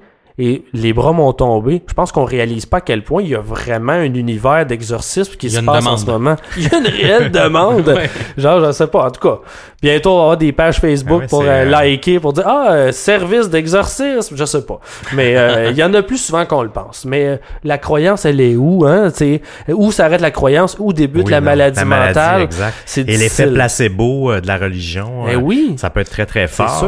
S'ils sentent un effet apaisant pourquoi pas rendu là? Ben oui. Euh, je, suis vraiment déchiré, puis je suis un fan de fiction d'exorcisme. Ah, c'est ça, c'est c'est le fun de croire, euh, tu sais, justement la ligne que s'il y a quelque chose d'intriguant. Moi, j'aime y croire, mais en même temps, j'ai toujours mon petit côté sceptique. Ben oui. Que, On a tellement vu de fiction. Oui, ben c'est ça, puis justement toutes les maladies Et de mentales. faux, euh, de de faux faux, films oui. d'horreur et Ben tout ouais. ça. Ben oui, et de Basé même sur le- des faits vécus. Il y a, il y a oui, ben oui. oui, c'est ça, on enrobe bien, bien la fiction. Ah, excellente histoire, Simon. C'était Euh, vraiment, mieux, vraiment intéressant. J'ai bien aimé. Donc, Yes. c'est à ton tour, euh, le tirage au sort. On n'a pas besoin de le faire. Dis-moi qu'il y a des enfants. Dis-moi qu'il y a des enfants. Il n'y a pas d'enfants, Ah. les gars. Euh, il va pas- nous surprendre. Il n'y a pas d'enfants et je vais, euh, je vais vous raconter une histoire qui est quand même un peu plus moderne que les vôtres. Euh, euh, bon, Seb Ouais, était dans les années ramène-nous, euh, ouais, c'est 70, ça. euh, Simon était dans les années 1800. Moi, en fait, euh, je remonte juste à il y a trois ans, en 2014. Oh, nice. On a vraiment trois époques. J'adore Ouais, ça. bien. Exactement. C'est parfait. Et euh, je vais intituler cette histoire Nathan et Émilie. Oh. Oh, oh. C'est euh, c'est une histoire qui a fait énormément discuter sur Reddit. Euh, vous savez, à Distorsion, euh, c'est un- un- une de On nos destinations favorites pour... C'est une euh, source d'information. hein. Exactement. Inépuisable. Mais euh, on sait aussi que ce qu'on trouve sur Reddit, euh, c'est pas toujours vrai parfois. Non, non, Donc non. euh, cette histoire-là, on est on n'est pas trop sûr. Ça pourrait tomber dans la catégorie des creepypasta, Ouais. euh, mais euh, c'est c'est pas ce que ça ça prétend être à la source. Mais bon, c'est c'est c'est très discutable. Donc on est en 1900, euh, on n'est pas en 1900. On est en 2014 et il y a un utilisateur de Reddit qui se nomme Nate SW. Vous allez comprendre que c'est pour Nathan. Euh, il poste en fait euh, un sujet sur le board No Sleep. Oui. No Sleep, qui est un, un board très connu pour des discussions sur le paranormal, mais aussi pour partager des histoires, des choses qui sont peut-être vécues, mais qui sont peut-être euh, plus fictionnelles Ouais, aussi. Donc Nate, euh, euh, SW, dont le vrai nom est Nathan, euh, explique en gros que euh, sa copine Emily est décédée le 7 août 2012 d'un accident de voiture très violent. Donc, en revenant vers la maison, il y a une voiture qui l'aurait percutée en sens inverse de la route et elle serait décédée sur le coup. Même que sa jambe aurait été sectionnée et il aurait retrouvé la jambe de la victime d'Emily au fond de la voiture. Donc, elle est décédée sur le coup euh, dans un accident très violent. Le couple était ensemble depuis cinq ans. Ils pensaient peut-être se marier, mais Émilie était pas très style mariage en fait. Elle préférait prendre son temps, alors que Nathan, lui, il l'aurait marié après seulement trois mois de fréquentation. Donc c'est une histoire quand même euh, assez idyllique comme histoire euh, amoureuse. Émilie aimait prendre des risques. C'était une aventurière. Elle aimait beaucoup faire de la randonnée, faire du plein air. Elle aimait beaucoup faire du camping, par exemple. Mais elle n'était pas non plus allergique aux technologies. Donc, elle avait quand même, elle était quand même amateur de, de technologie, de réseaux sociaux et tout ça. Euh, elle était humble, elle était vibrante, puis elle, elle portait toujours sur elle un parfum empreint d'une odeur de cannelle. Un peu plus d'un an après le décès d'Émilie, donc 13 mois en fait, les choses ont commencé à devenir étranges dans la vie de Nathan. Nathan n'avait pas fermé le compte Facebook d'Émilie parce que, ben, pour lui, euh, c'était un geste qui était trop officiel. Il était encore en train de vivre son deuil. Il était encore Il était en train- pas prêt. il était pas prêt, il vivait encore sa peine d'amour, puis il aimait beaucoup en fait euh, aller revoir le profil d'Émilie. Euh, Parfois, il va même lui envoyer des petits messages, aller voir sur son mur ouais. dernières activités. On commence à en voir hein, des gens qui décèdent Ouais, ben oui, sur exact. Facebook. Maintenant, il gère, là, c'est ça. Oui, ben il y a une question éthique à se poser Ouais. justement. Est-ce qu'on doit créer une page mémoriale ou pas? Euh, Il y a encore souvent beaucoup de proches de la famille qui Ouais. viennent commenter des photos Oui, des, ben des oui, proches exact, qui ouais. décèdent euh, sur Facebook. Donc c'est un peu un, un lieu vive la mort au- à l'ère des réseaux sociaux. C'est c'est très différent. On a encore l'impression de pouvoir connecter avec Ouais. euh, ces gens-là, d'avoir accès aux derniers moments de de leur vie. C'est peut-être en quelque sorte en train de devenir les nouveaux cimetières. Mais c'est un peu ça, en Oui. fait. Puis même Facebook, maintenant, il l'enrobe, hein, mais je, je remarque énormément, dès que quelqu'un meurt, c'est quasi automatique. Puis même maintenant, vous pouvez, euh, euh, comme, comme un exécuteur testamentaire, ou du moins quelqu'un que vous allez donner le leg de gérer votre compte Facebook, là, Ouais. c'est, c'est rendu intégré. Là. Donc, Oui. euh, Facebook gère la mort. euh, Et quand ils l'apprennent, euh, les, je, je sais pas comment fonctionne exactement l'algorithme, mais euh, j'ai su qu'ils envoyaient un message aux personnes les plus proches Ah oui, disant si vous avez besoin d'aide, il y a de l'aide disponible, Wow. on est là, vous, avez, vous êtes entouré d'amis sur Facebook, puis Ah, blablabla. c'est, ah, c'est vraiment intéressant. Bonne relation. Mhm. Donc Nathan, lui, avait pas encore fermé le compte Facebook euh, d'Émilie. Bon, justement, il aimait parcourir son wall et parfois il lui envoyait euh, un petit message euh, pour, euh, comment dire, essayer de, de connecter avec elle, euh, même si, euh, bon, même de l'au-delà, apparemment qu'ils n'ont pas Facebook, hein, du moins pas, pas Zuki, c'est- encore. Zuki s'est pas rendu jusque-là encore. Oh, ben, ça va venir. hein. Le 4 septembre 2013, Nathan reçoit une alerte sur Messenger, donc sur le chat de Facebook. C'est Emily qui lui dit Allô. Hmm. Assez étrange. Au départ, ben, il croit que c'est une mauvaise blague. Il se rappelle que la mère d'Emily, qui est euh, prénommée Suzanne, euh, avait le mot de passe Facebook de sa fille, donc elle pouvait accéder à son compte. Donc il croit d'abord que c'est elle, que c'est Suzanne qui, euh, qui écrit via le compte d'Emily, qu'elle a fait une erreur, une erreur de compte Facebook. Au départ, il croit que c'est une mauvaise blague. Il croit que c'est Suzanne, la mère d'Emily, qui lui écrit via le, compte d'Emily. Donc, il va lui répondre, mais qui est-ce? C'est vraiment étrange de recevoir des messages d'Emily. C'est ce qu'il répond sur le, le fameux Messenger. Après quelques minutes, il suppose que justement c'est Suzanne qui lui répond, puis il lui dit, il lui, il lui renvoie un autre message en disant OK, bon, euh, dans le futur, s'il vous plaît, écrivez-moi un message de votre propre compte. Écrivez-moi, utilisez pas le, le, le compte d'Émilie, c'est un peu, un peu bizarre. Là. Ça m'a fait un peu, euh, Ah oui, un peu paniquer. Quatre minutes plus tard, il reçoit encore un Allô, un message sur Messenger provenant d'Émilie. Là, Nathan est un peu plus catégorique. Il écrit Suzanne, vous êtes sur le compte d'Émilie. Arrêtez, euh, arrêtez de faire ça. Là. Vous, vous vous trompez de compte. L'histoire reste là pendant un certain temps. Euh, Nathan va supposer que c'est Suzanne qui s'est trompée de compte Facebook, puis euh, ça reste comme ça pendant plusieurs jours, plusieurs semaines. Environ deux mois plus tard, Nathan reçoit encore un message d'Émilie sur Messenger, puis cette fois-ci, elle lui dit Allô, ce week-end, allons faire cette randonnée. Elle nomme le nom de la randonnée.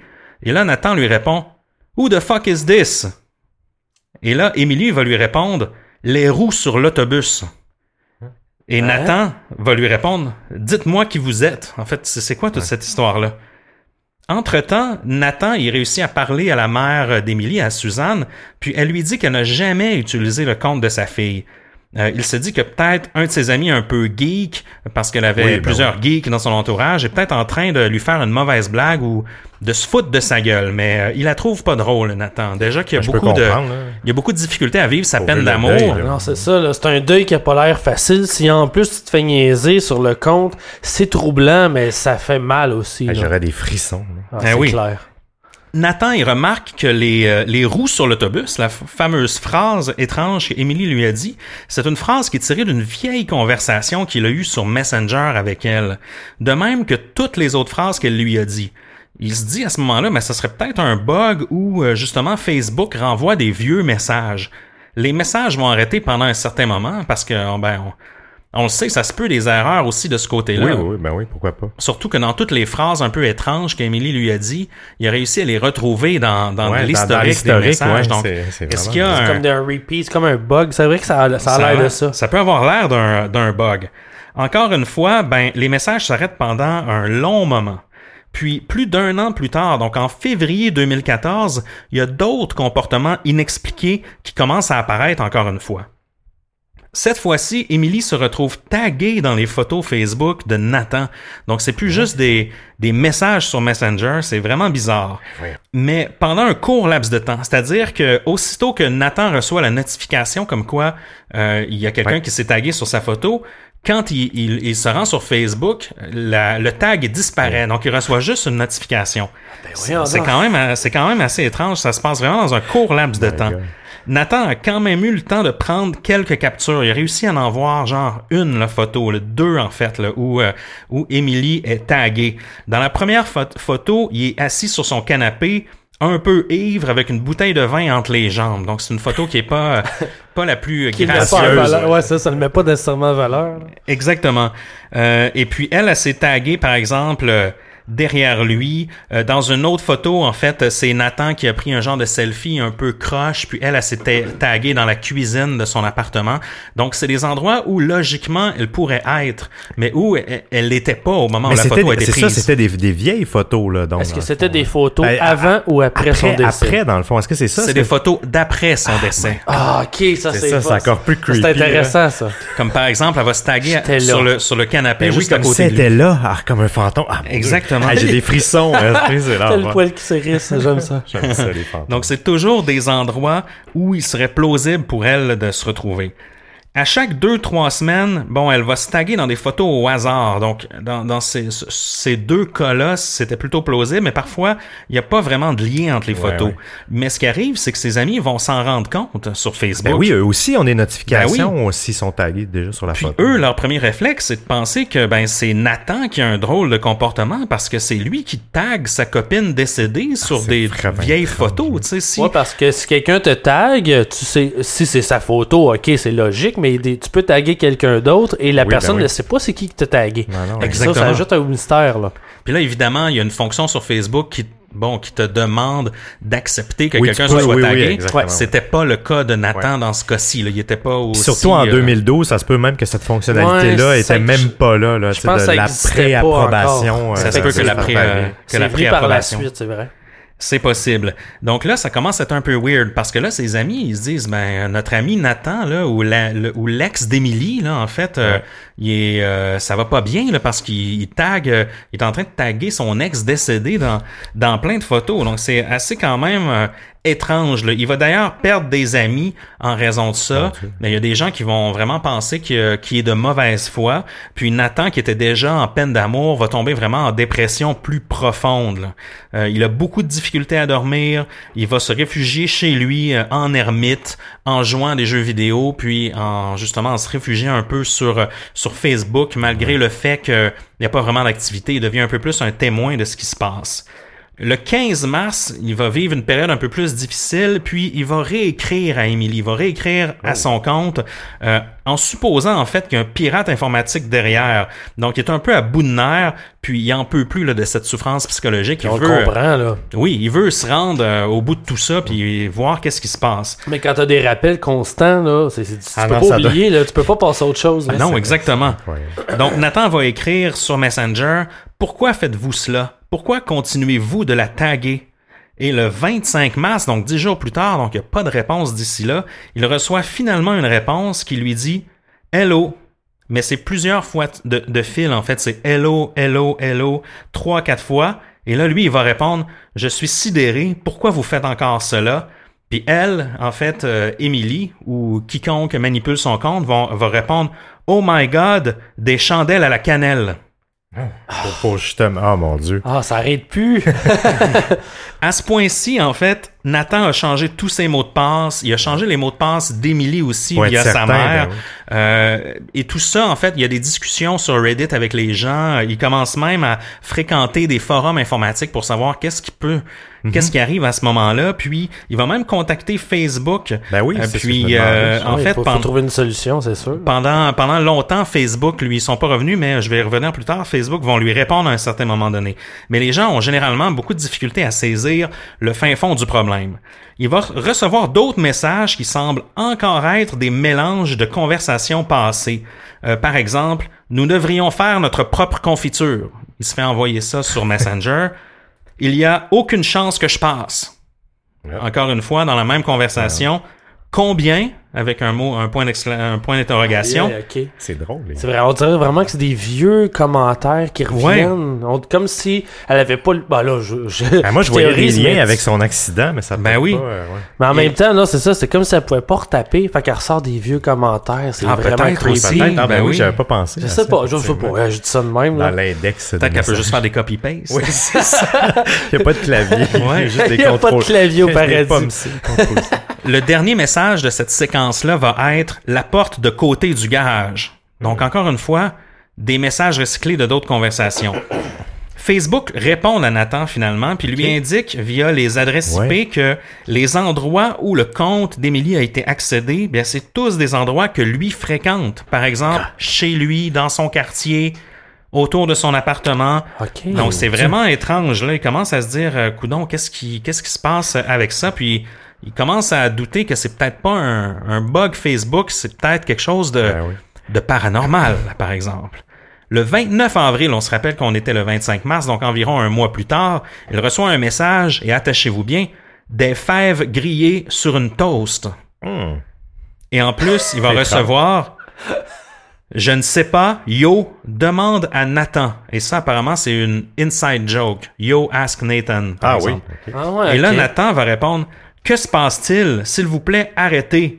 Et ce à quoi Émilie répond S'il vous plaît, arrêtez. Que se passe-t-il? Donc, la même phrase que Nathan lui a dit, mais inversée. Ouais. Ah ouais, fait que là, c'est ça, c'est pas juste, c'est plus juste un copy-paste, là. Non, non. Donc, là, elle commence à utiliser des phrases que Nathan lui a dit. Donc, ça devient encore plus étrange. Et, euh, par exemple, le 8 mai 2014, elle va envoyer une, une série de chiffres, moins 12, moins 15.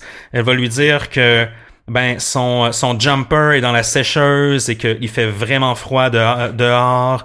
Et là, elle va répéter vraiment froid, vraiment, vraiment froid. Et là, elle va écrire Nathan, s'il te plaît, arrête. Et c'est là qu'elle va écrire freezing, mais de la façon dont elle l'écrit, donc gelé. Freezing, elle va l'écrire F-R-E espace E-Z-I-N espace G. Et ce mot-là, freezing, est le premier mot que, qui n'est pas recyclé de conversation passée. Donc la façon dont, il est oui, écrit. oui. Oh, ok, ok. Donc on a une Oups, il y a percée quelque ici. chose, là. là, ouais. Il y a quelque chose qui se passe. Nathan, lui, il est de plus en plus inquiet. Il a l'impression qu'Émilie est enfermée dans sa voiture en plein hiver, étant donné qu'elle est décédée dans sa voiture. Ah. Puis c'est aussi, évidemment, la première fois qu'Émilie va créer un mot de, de, son, de son propre gré. Que ce soit Émilie ou quelqu'un d'autre, mais là, il commence à se douter qu'il y a peut-être un, un aspect paranormal à cette conversation. Et c'est à ce point qu'on a peur ou qu'on y croit plus, c'est ça long. Oui, exactement. Un bon, un bon soir, plusieurs semaines plus tard, alors qu'il s'ennuie puis qu'il est un peu ivre, Nathan va réécrire à Émilie. Nathan explique aussi qu'Émilie n'était pas très affectueuse dans le couple en général. Elle était timide euh, de, de le coller en public, par exemple, et de lui dire je t'aime. Mais quand ils étaient ivres, elle se laissait plus aller. Donc, par exemple, il va lui écrire, il lui écrit en fait, je suis vraiment ivre, tu me manques, peu importe qui est derrière cet acompte, je m'en fous. Je reviens à chaque jour du travail et j'ai l'impression de te voir devant l'ordinateur. Ne devrais-je pas être habitué à cela maintenant? Et là, Emily va lui répondre sur Messenger, Laisse-moi marcher. Et là, c'est très étrange. Encore une fois, la réponse provient d'une conversation passée. Et à partir de ce moment-là, Nathan va faire mémorialiser la page pour en avoir le cœur net. Donc il se dit là en fait euh, c'est j'en, ai marre de tout ça, il faut que ça arrête. Je vais faire euh, mémorialiser la, la page, le déclarer comme euh, décédé. Dans son texte, en fait, que Nathan a écrit sur Reddit, euh, il va aussi décrire les derniers échanges qu'il a eus avec Emily le jour de sa mort. Donc, en 2012. Elle revenait généralement du travail vers 16h30. Et vers, en fait, là, on a des extraits de, sa conversation passée. Vers 5h36 PM, Nathan va lui écrire Hey, est-ce que tu es en route vers la maison, Emily? Et là, il n'y a toujours pas de réponse. Donc, 20 minutes plus tard, il va réécrire Lorsque tu vois ce message, s'il te plaît, appelle-moi maintenant. J'ai appelé à ton travail et ils m'ont dit que tu, devrais, tu devais avoir quitté vers 4 heures. Je commence à paniquer. Un peu plus tard, il lui écrit Je me sens mal dans mon estomac. S'il te plaît, s'il te plaît, appelle-moi. Là, on se rappelle, c'est la journée du décès. Et vraiment plus tard, vers environ 20 heures en soirée, il, ré- il réécrit Émilie, Émilie, réponds à ton téléphone. Et en 2014, en fait, le 1er juillet, si on revient au moment décrit dans l'histoire de Nathan, elle lui écrit de sa page mémoriale, en fait, même si le... Ah ouais, malgré tout, hein? Oui, et j'ai vérifié, et c'est possible, Oui. dans le sens que les, les messages sont... en- les fonctions de messages sont encore là. Oui, C'est la, encore la- existant. oui, la personne qui est responsable Oui. du compte peut, peut, peut Tu faire peux ça. envoyer des messages. Ah Ouais, le but de ça, c'est que les gens conservent les, les échanges qu'ils ont eu avec cette Ouais. personne-là. Parce Ah qu'ils veulent pas, ils veulent pas que ça s'efface. Donc, c'est, donc, il reçoit une, une- vraiment un message de cette page-là. Et là, en fait, Émilie lui écrit le compte mémorial. Et est-ce que tu es en route vers la maison? Émilie, lorsque tu vois ce message, appelle-moi.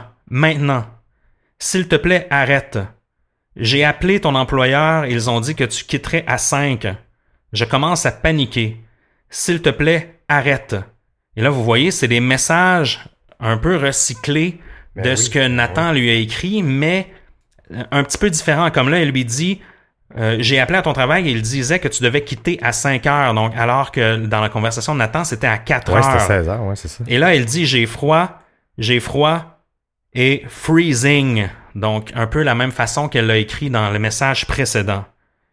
Et à partir de là, Nathan, il sait vraiment plus quoi faire. S'il doit fermer la page Memorial d'Emily ou s'il doit écrire à Facebook ou tout ça, il est vraiment confus.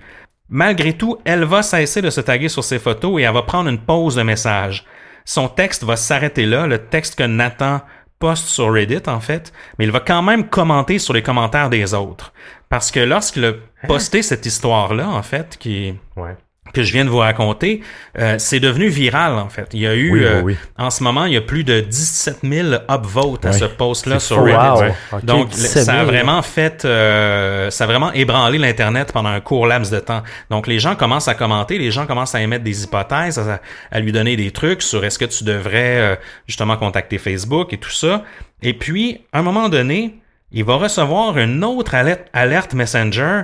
Et là, c'est encore plus étrange que jamais. C'est une photo prise de l'extérieur de son appartement où on le voit par la fenêtre assis à son ordinateur Ben Ça non. me fait capoter. accompagné du mot freezing. Donc, encore une fois, le seul mot qui n'a pas été recyclé, qui semble être euh, un- la constance là, dans cet euh, échange de, de messages-là. Ça, c'est freak, par exemple. Ça, c'est vraiment freak. ça, c'était peur. Donc ça, c'est c'est c'est c'est pas une photo qui est incluse dans son texte original, c'est dans les commentaires sur Reddit lorsqu'il répond à des gens. après, là. Parce que là, il y a des gens qui lui disent ah tu devrais contacter Facebook, tu devrais faire ça, si là il, il- il entretient une discussion. Et puis là, en fait, Nathan va arrêter de, de poster après plusieurs mois. Euh, on suppose qu'il est passé à autre chose. Euh, son dernier message indiquera que parfois il voit le symbole de quelqu'un qui tape, mais le message n'arrive jamais. Vous savez, sur ok, ben Messenger, oui, ben oui, les trois petits parfois points, les là, trois ouais. petits points. Euh, il- va expliquer que justement, parfois, il voit ça, il voit que ça, ça c'est c'est en cours avec Emily dans Messenger, mais il n'y a jamais de nouveau message qui apparaît. Et c'est le, le dernier commentaire que Nathan va poster sur euh, son fameux texte Wow. sur Reddit. Ah, c'est vraiment Donc, ça. Ok, c'est fascinant, cette histoire-là. quand même assez fascinant, une histoire de l'ère numérique. Euh, Il y a plusieurs euh, plusieurs hypothèses qui sont émises en fait. Euh, Est-ce que justement c'est une mauvaise blague Ouais, ben oui, Qui- je crois encore que c'est possible Ben oui, aussi, ben là? oui, quelqu'un qui entretient ça. Ben, il faut, Euh, faut être un peu malade, mais c'est possible. Oui, ben oui, ben des malades, il y en a un peu partout. Euh, ouais. Ben oui, et l'hypothèse du bug informatique aussi, de- du bug de Facebook est Ouais. revenue souvent. Mais c'est étrange quand même. Tu sais, pourquoi à des moments bien spécifiques, ça va chercher des... Mais, tu sais, j'y crois puis j'y crois pas, le bug. Tu sais, c'est...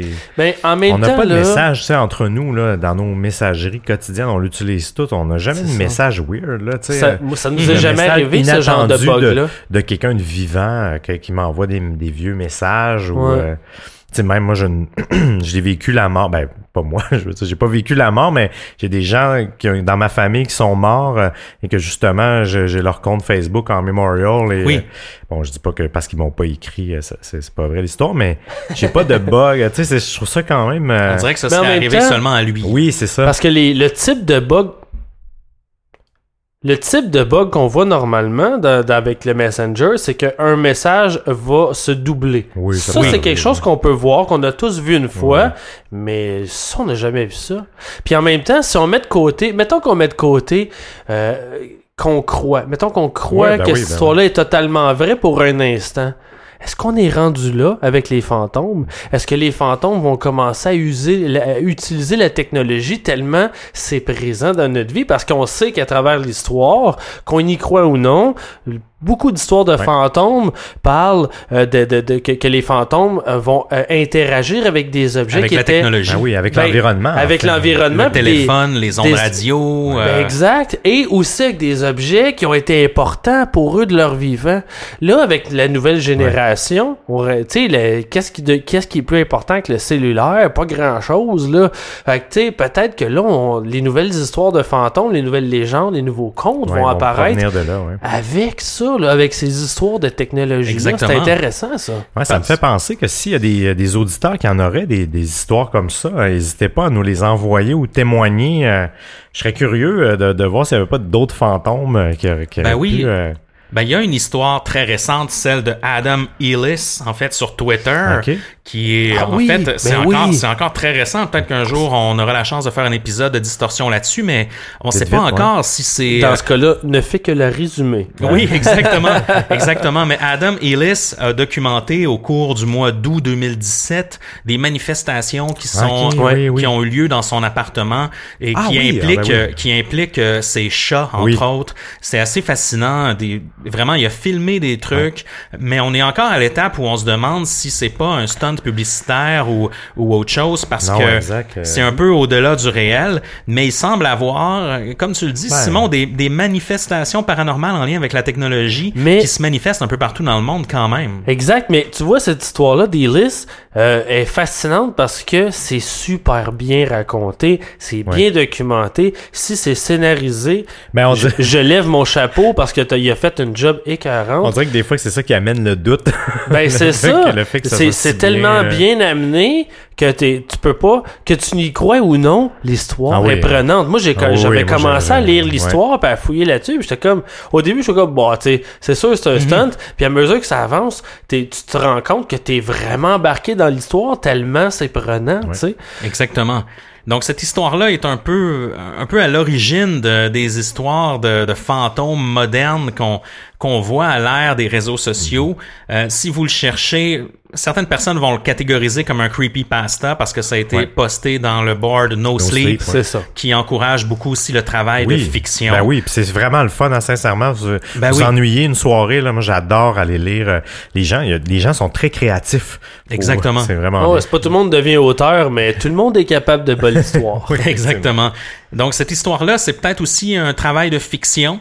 On le saura peut-être jamais. Euh, mais ça reste, croire, ça ouais. reste une des hypothèses. Si c'est un travail de fiction, c'est c'est bien ficelé. Quand même. C'est quelqu'un qui a fait euh, quand même euh, euh, une bonne, un bon travail là, de de coordination euh, en, en lien avec Facebook et tout ça, puis il nous a, il a bien maintenu le, le suspense dans son dans son histoire du moins. Puis en même temps, là, qu'on y croit ou non, qu'elle soit vraie ou non cette histoire, n'y a-t-il pas de meilleure journée qu'aujourd'hui pour se raconter des histoires de peur à semer le doute? Exactement, Simon. Il n'y a pas plus beau mot. ouais, pour ça. Exactement. Ben, j'espère que vous avez apprécié ce spécial Halloween, cette collaboration entre euh, Ars Moriendi et Distorsion. En tout cas, moi j'ai apprécié. Ouais, nous aussi. Oh oui. Ben Ah du fun. Parce qu'on sait pas, il va peut-être en avoir d'autres, hein, Ben peut-être oui, un spécial Noël, on sait jamais. Ben d'ailleurs, euh, si je peux me permettre, puis là je vous, euh, on n'a pas parlé avant l'émission, mais je le mets là. Je veux encore, on l'a annoncé il y a six mois. Oui. il faut qu'on fasse notre prestation live là. Ça Je va pense- arriver. Il faut, je pense que c'est une belle idée. C'est le fun des quand que, tu sais. Le podcasting, c'est un peu le problème. Eh Ben, la radio en général, on est loin du public. En ce moment, on est en train de prendre un verre, on jase avec des micros, on se raconte des histoires, on a du plaisir, mais on réalise pas nécessairement l'ampleur de l'impact qu'on a avec tous les gens qui nous écoutent, Oui. qui nous écoutent chez eux, parce qu'on est proche des auditeurs, hein? On Ben, est très ça. proche, on est toujours dans leurs oreilles, euh, une proximité. Combien de euh, fois par jour on les croise sur la rue puis on s'en rend pas compte puis qu'ils s'en Ben rendent oui. pas compte non plus, tu sais. C'est le fun de créer une relation où ce qu'on a un réel contact avec les gens. Donc moi je relance l'idée je sais qu'on a traîné de la patte cet été, on a été tous très chargés, Ouais. ne serait-ce que des vacances ou d'autres choses. Moi, j'ai changé d'emploi, on était tous pris dans mille projets, mais ça va se faire. Je ne sais pas quand, mais là, on- on- là Oui. le contact est fait. C'est notre première rencontre Distorsion Ars Moriendi. On veut toujours faire ce live-là. On sait pas quand est-ce que ça va arriver. Personnellement, j'ai déjà choisi mon histoire. j'ai déjà une chronique nécrologique pour Oh. vous autres. Tout est là. Il faut juste qu'on qu'on trouve le temps. Là, Émile, tu déménages. En fait, on est dans le dernier épisode qui est tourné dans vos studios parce que Oui. tu déménages. Exactement. On va te laisser le temps de t'installer. Je pense que ça sera un bon timing dès que tu vas être confortable pour relancer le projet. Ça serait vraiment le fun cet hiver. Je sais pas quand, mais il va falloir pas monter ça bientôt. Absolument. C'est sûr que ça va arriver un show live Ben de oui, ben Distorsion oui, ben et oui. Ars Moriendi. Simon, Ars Moriendi, ça revient en janvier, n'est-ce pas? Exactement. Euh, on a des petites. ah, même, j'ai- en plus, je sors d'un petit tournage en tournée. On est allé en région. Je vous dis pas où. Oh. Un petit chalet. On est allé tourner Hmm. des publicités vidéo. On va faire. la- Je lance la promotion très bientôt pour le retour d'Ars Moriendi Oh, en janvier. Il n'y a pas de date fixe. Il va y avoir une date précises choisies au cours des prochaines semaines pour pouvoir faire lancer les publicités. Euh, je vais vous lancer aussi un petit preview en, en format podcast.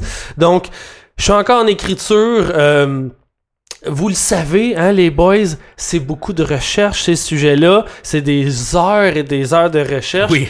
En plus, moi, je, je les scénarise toutes, donc c'est des textes extrêmement longs à écrire. Je me suis tiré dans le pied en faisant des épisodes d'une heure, mais bon, je l'assume, j'ai mon fun de même. Mais en présentement, je suis en écriture, on est en préparation, je vais prendre de l'avance. Dès que je suis prêt, en janvier, on lance ça, il va y avoir une date sous peu. Puis, si en première saison, je me suis... Tu sais, on cherche, hein, quand on commence un nouveau projet comme ça, on sait pas exactement quelle couleur ça va prendre. Je pense qu'au au- tout au long de la première saison, j'ai tranquillement, pas vite, à mon rythme, trouvé ma couleur. Puis là, c'est que je l'ai trouvé, on va... Il va y en avoir encore, bien entendu, mais on va s'éloigner un peu des tueurs en série. On dirait... On vers les tueurs Je ne, ben, je ne spoilerai pas mon premier épisode, mais au premier épisode, j'essaie tant bien que mal de répondre à une question qu'on me pose souvent depuis que j'ai lancé Ars Moriendi. Je, je vous, je, je vous pose, je vais lancer la question aujourd'hui, mais je vais y répondre seulement dans mon épisode. Pourquoi on aime ça, ces histoires morbides-là? Que ce soit des... C'est sûr que les histoires mystérieuses, c'est fascinant parce qu'on essaie de les comprendre, mais même quand on sait le fond de l'histoire, pourquoi on est fasciné par le morbide et les histoires criminelles? J'ai réalisé que je savais jamais comment répondre. La nature Je- humaine. Exactement. J'attends de répondre et euh, je suis. En fait, c'est ça qui, qui est intéressant, c'est que euh, cette année, j'ai pu euh, démystifier un mystère que j'ai vécu moi-même. Ça a pris dix ans avant que je réussisse à trouver le fond de l'histoire. Et ça, je me suis enligné sur cette histoire-là pour choisir mes histoires de la prochaine saison. C'est sûr qu'il y en a qui fonctionnent moins que la thématique, mais on réalise que l'horreur n'est pas euh, synonyme de juste tueur en série, puis tel gars, puis tel gars. Non, non, non. Les monstres, c'est vous et moi. Les croyances de fantômes, les, les, les coutumes, les, les, les rituels, c'est vous et moi. On est tous capables de sadisme et c'est là-dessus qu'on va se plonger dans la deuxième saison. Donc, j'ai très hâte de lancer tout ça. On est tous capables de sadisme. On est pas tous ça. capables et j'ai des preuves qu'on va démontrer en deuxième saison. Oh, on est dans le trouble. Merci beaucoup de ton passage, Hey, euh, merci Simon. l'invitation. apprécié. Vraiment, Parce que je tiens à le dire, hein, vous êtes les instigateurs de cet épisode-là. Vous m'avez invité au sein des distorsions. Ça a beau être une collaboration. Je trouve que c'est une super belle idée que vous avez eue. Merci beaucoup pour l'invitation. Ça fait plaisir. Au plaisir. Sinon, nous, on est de retour la semaine prochaine. On continue Oui. notre rythme effréné. On a encore plein d'histoires. Yay! Vous pouvez nous suivre sur Facebook, Distorsion Podcast, Twitter, Distorsion Pod, Instagram aussi, Oui, Diston- ben oui, ben Distorsion oui. Podcast. On est- Et on a un groupe de discussion aussi, Seb, et on encourage les gens à nous rejoindre fortement. Oui, en fait, si vous voulez y aller, euh, méthode facile, à partir de notre fanpage, dans le haut de la fanpage, il y a toujours un lien raccourci vers le groupe. Vous allez même voir euh, un des derniers euh, publi- une dernière, une des dernières publications qui a été faite. Sinon, vous allez dans le moteur de recherche de Facebook, vous tapez Distorsion Groupe, euh, podcast, ou, et vous allez tomber directement dessus. Vous nous faites une demande d'adhésion parce qu'on trie pour euh, avoir un club select. Non, sincèrement, on Non, a, non, c'est une belle idée de partage. C'est vraiment une bonne idée, votre communauté. Ah, le vrai. groupe, et c'est vraiment bien, vous allez voir, il y a plein de discussions euh, qui vont au-delà de distorsion, comme on le répète à chaque fois. Donc, euh, les gens aiment discuter euh, un peu de tout, euh, un peu de tout, mais toujours quand même en lien avec le crime, euh, le- les cyberattaques et le monde du numérique. Donc, on vous invite fortement à y aller. On a vraiment, vraiment du plaisir à discuter avec tous les membres. Donc, continuez aussi à, à nos auditeurs à, à nourrir le groupe avec vos, euh, vos publications, vos questionnements, vos euh, et vos impressions et par, par rapport à, à chacun de nos épisodes. Là. Donc, on, on adore vraiment ça, discuter avec vous. euh, continuez comme ça. Et vous Laissez- allez vous faire des nouveaux amis en plus. Oui, ben oui, exact. Puis laissez-nous toujours un petit commentaire sur iTunes. Ça a l'air de rien, ça vous prend une petite minute et nous, ça nous aide à monter dans les moteurs de recherche et devenir de plus en plus connus, de trouver des, un nouvel auditoire. Ouais. C'est comme ça que le re- système fonctionne. N'hésitez pas, venez nous laisser des 5 étoiles, des commentaires. De toute façon, ça fait toujours plaisir. Donc, vous nous, hein, Distorsion Podcast. arsmoriendipodcast.ca. Venez nous dire un petit mot, ça fait toujours du bien. Donnez-nous de l'amour. Aurais-tu un mot de la fin pour nous, Simon?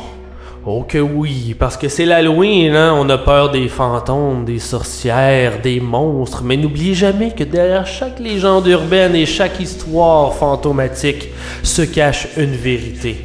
Et derrière chaque monstre se cache la nature humaine.